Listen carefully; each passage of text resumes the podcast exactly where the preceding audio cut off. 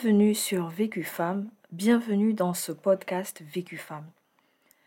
Aujourd'hui, j'avais envie de vous parler du temps des règles, de te parler du temps des règles. J'avais envie de t'expliquer comment est-ce qu'on peut mieux comprendre ce temps particulier que nous vivons presque toutes en tant que femmes, au regard des saisons, bien évidemment. Nous n'avons pas toutes euh, les mêmes règles ou la même expérience vécue de cette période du cycle menstruel où nous avons euh, nos règles.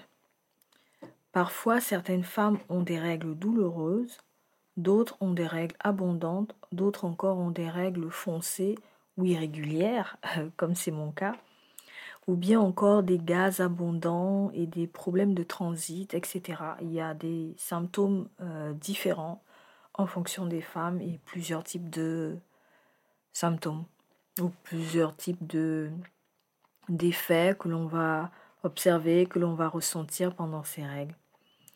D'autres encore, avec un peu ou moins de chance, c'est selon l'appréciation de chacune, ont tout ça à la fois, peuvent avoir euh, tous ces événements, peuvent connaître tous ces événements à la fois dans leur corps au moment des règles, pendant la période de, du cycle menstruel durant laquelle on a effectivement ces menstrues. Dans notre société actuelle, il est communément admis que c'est normal de souffrir durant cette période du cycle menstruel. C'est normal de souffrir quand on a ces règles.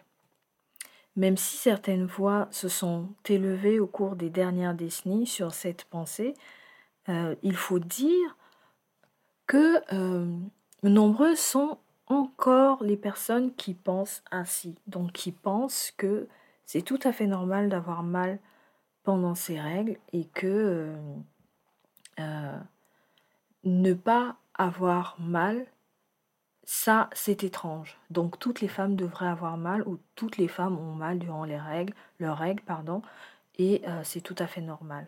Soit parce que c'est une croyance ancrée culturellement, euh, soit par, manque d'information, hein, tout simplement, ou bien encore par mauvaise foi. Il y a des gens qui sont tellement de mauvaise foi, euh, même si ces personnes-là connaissent un proche, une femme qui souffre souvent pendant euh, la période de ses règles, elles sont quand même de mauvaise foi parce que tout en ayant connaissance de ces douleurs, tout en ayant connaissance du fait que cette personne ne fait pas exprès parce qu'on la connaît très bien, on va quand même estimer que c'est tout à fait normal d'avoir mal et pourtant on connaît cette personne qui nous est proche et qui nous dit que ce n'est pas normal et qui souffre et que l'on voit souffrir. Mais euh, dans la société dans laquelle on est, euh, voilà, c'est normal d'avoir mal pour une femme. Donc, euh, moi j'ai envie de dire, ce n'est pas normal d'avoir mal. On a de cesse de le répéter ces dernières années. Ce n'est pas normal d'avoir mal et ce n'est pas une norme non plus qu'il faudrait avoir mal pour souffrir ou pour se sentir femme. J'entends souvent dire qu'il faut souffrir pour être belle, par exemple. Non, non, on n'a pas besoin de souffrir pour être belle. Ce sont toutes ces croyances, toutes ces paroles intégrées par les femmes au fil des générations qui font que aujourd'hui, il est difficile d'admettre que ce n'est pas normal de vivre un cycle menstruelles durant lesquelles on souffre pendant la période menstruelle. Donc non, ce n'est pas normal d'avoir mal, ce n'est pas une norme. Euh, on n'a pas à souffrir pour se sentir plus femme qu'une autre. Si tu souffres souvent durant euh, ta période menstruelle, j'aimerais euh, que tu saches qu'il existe des moyens pour soulager ces douleurs, comme le sport par exemple, les étirements, les tisanes, les bouillottes, etc. Il y a aussi des médicaments, hein, évidemment, mais en ce qui me concerne, ce n'est pas toujours l'option que je privilégie le plus, même si je dois avouer que durant euh, les derniers mois, j'ai eu très peu d'activité physique, j'ai pas fait beaucoup de sport, donc forcément mes douleurs étaient assez vives durant mes règles.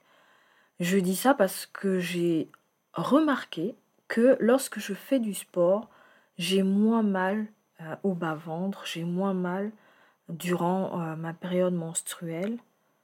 Euh, donc le sport m'aide beaucoup. C'est pour cette raison que je recommanderais le sport ou au moins la marche active. Il existe donc des moyens pour soulager les douleurs menstruelles.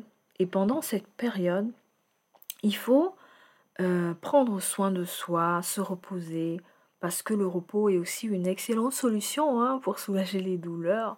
Ce n'est pas être une chochotte, ce n'est pas être une paresseuse que d'avoir besoin de se reposer durant cette période. Euh, en ce qui me concerne, tous les mois, je n'ai pas forcément un cycle durant lequel je souffre beaucoup.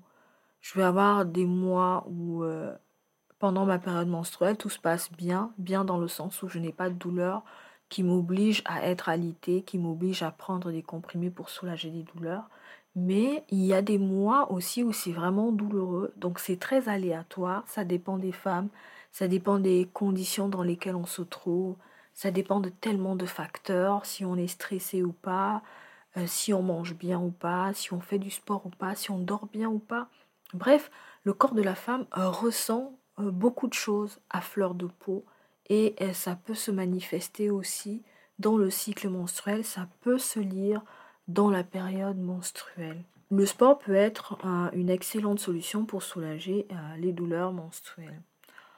En revanche, et j'insiste là-dessus.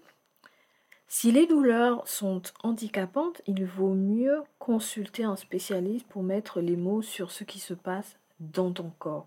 C'est très important de le savoir, de l'intégrer et de ne pas faire de l'automédication ou de ne pas faire de l'autodiagnostic comme si on était un spécialiste et comme si on était en mesure, comme si on était en mesure de savoir exactement ce qui se passe, comme si on avait les capacités hein, pour euh, dire exactement ce qui se passe, alors que même les médecins ont parfois besoin de faire des examens plus approfondis pour savoir ce qui se passe dans notre corps. Donc ne jouez pas les apprentis charlatans. Je sais qu'il y a de, des conseils qui pullulent sur Internet, qu'il y a des youtubeurs ou des youtubeuses.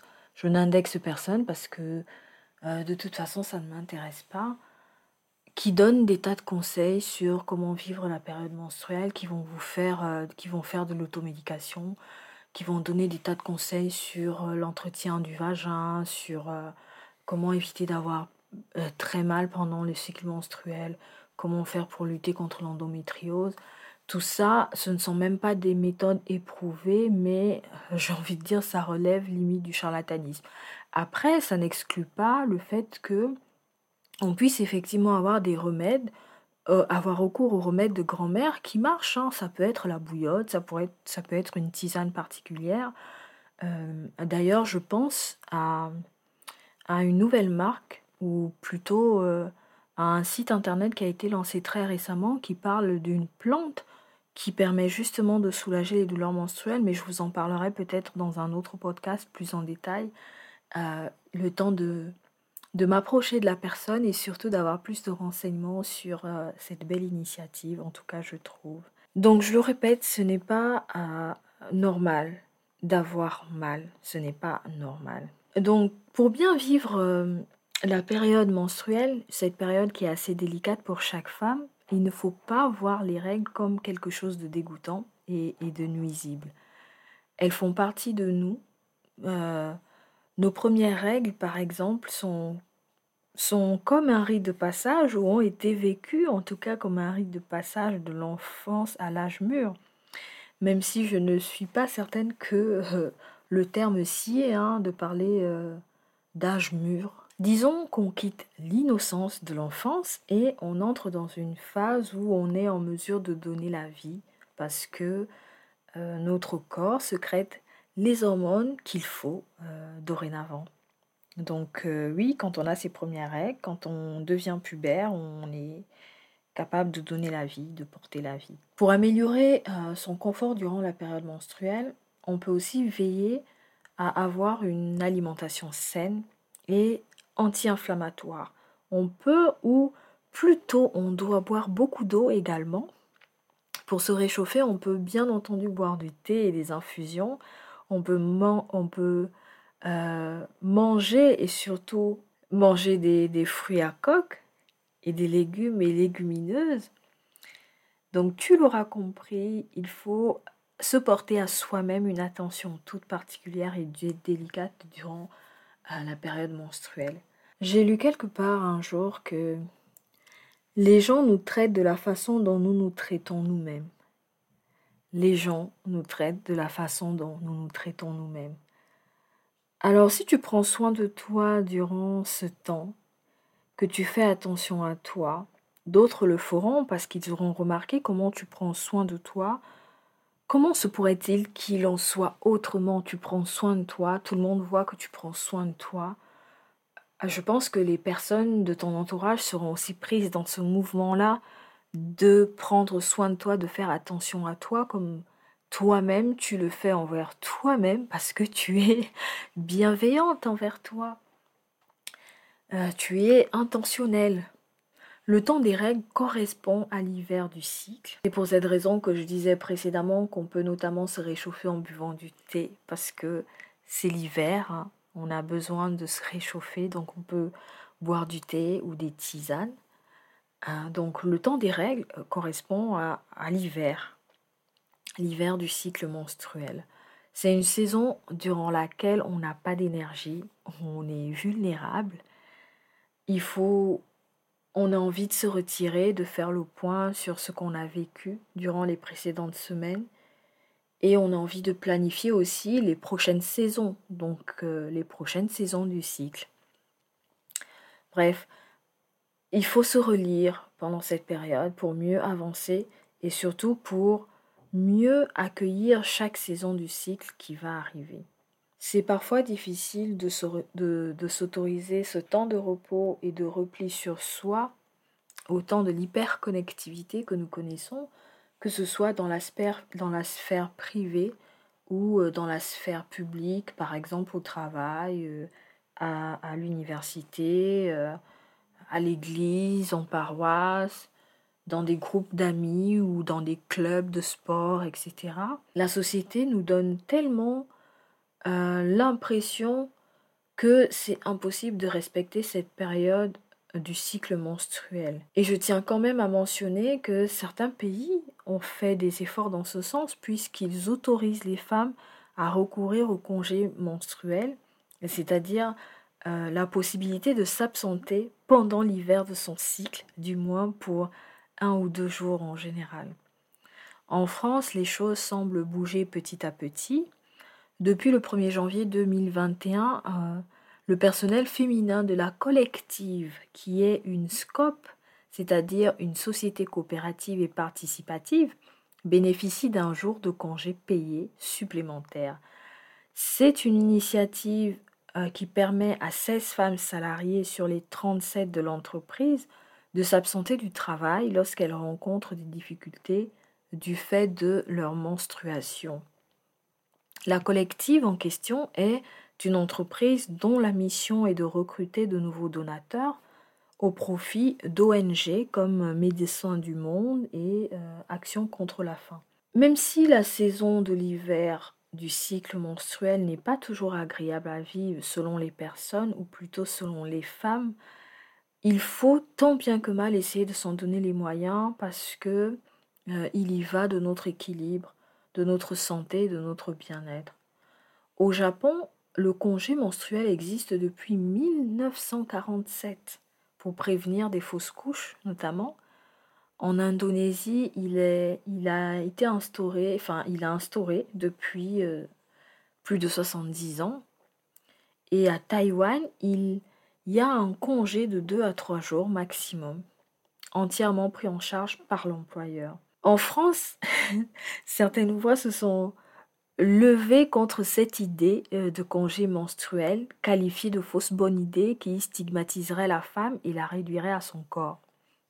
Le congé menstruel ne serait donc, pour ces voix-là qui se lèvent contre celui-ci, ne serait donc qu'un épiphénomène, donc euh, qui, s'il se répandait dans la société, euh, dans les entreprises, s'avérerait dangereux? Et euh, quand j'entends cela, je me pose la question de savoir que dire alors du Japon, que dont j'ai parlé précédemment, que dire alors de l'Indonésie, que dire alors de Taïwan? Et toi, qu'est-ce que tu en penses? Est-ce que euh, il est pertinent, selon toi, d'instaurer un congé menstruel en France ou ailleurs? Et sous quelles conditions? Pense-y et si tu as des idées, n'hésite pas à, me laisser des, commentaires. Pour en revenir à mon propos précédent, le temps des règles qui correspond à l'hiver du cycle menstruel, c'est aussi la période du feu. On parle de période du feu parce que euh, tout passe littéralement au feu puisque l'endomètre est détruit pour se renouveler. Le feu et le, feu symbolise justement cette destruction parce que quand le feu réduit, le feu quand le feu brûle, pardon, le feu réduit tout en cendres. L'endomètre est détruit pour se renouveler, on accueille sa fragilité de femme et euh, cette purification par le feu permet au corps de se renouveler. Durant l'hiver ou la période du feu, on est parfois d'une humeur irritable, tendue, susceptible. Mais on est aussi soulagé parce que le fait que tout passe justement au feu, que tout soit réduit en cendres pour permettre un renouvellement, nous soulage c'est un soulagement qui est lié justement à ce renouvellement parce qu'on a une nouvelle perspective, parce qu'on respire à nouveau et parce qu'on démarre un nouveau cycle, parce qu'on entre dans une nouvelle saison. On a envie de se coucouner pendant la période euh, du feu, pendant l'hiver du cycle menstruel. On a envie de se coucouner, on a envie de privilégier les activités reposantes pour mieux aborder les prochaines saisons du cycle menstruel. Pour finir, je dirais que chaque femme est différente et ça, je l'avais déjà dit euh, précédemment. Les symptômes que j'ai décrits ou que j'ai énoncés tout au long de, de ce podcast ne sont pas communs à toutes les femmes, même si on peut s'accorder sur le fait qu'on a besoin de repos pendant ces règles parce que tout passe au feu et parce que c'est l'hiver et que quand le feu brûle, on a besoin de, de le laisser brûler de ne pas lutter contre pour pouvoir se renouveler. Nous ne vivons pas toutes l'hiver de la même manière, nous ne l'accueillons pas toutes de la même manière, nous ne nous y préparons pas non plus de la même manière et nous n'en sortons pas de la même manière. Le plus important au final pour chacune d'entre nous, c'est d'observer, de s'observer et de comprendre ce qui se passe dans son corps, dans son environnement. Si on n'apprend pas à s'observer, à préparer les changements de saison pour mieux les vivre, on risque toujours de vivre cet hiver sans s'être bien préparé en faisant le plein de vitamines pour affronter l'hiver qui vient. Merci de m'avoir écouté. Si tu penses que Vécu Femme peut intéresser d'autres femmes, comme toi, comme moi, je t'en prie, tu peux les inviter à rejoindre les femmes qui souhaitent vivre pleinement leur féminité. J'ai hâte de te retrouver dans un prochain podcast. La bise et à très vite pour Vécu Femme. Au revoir.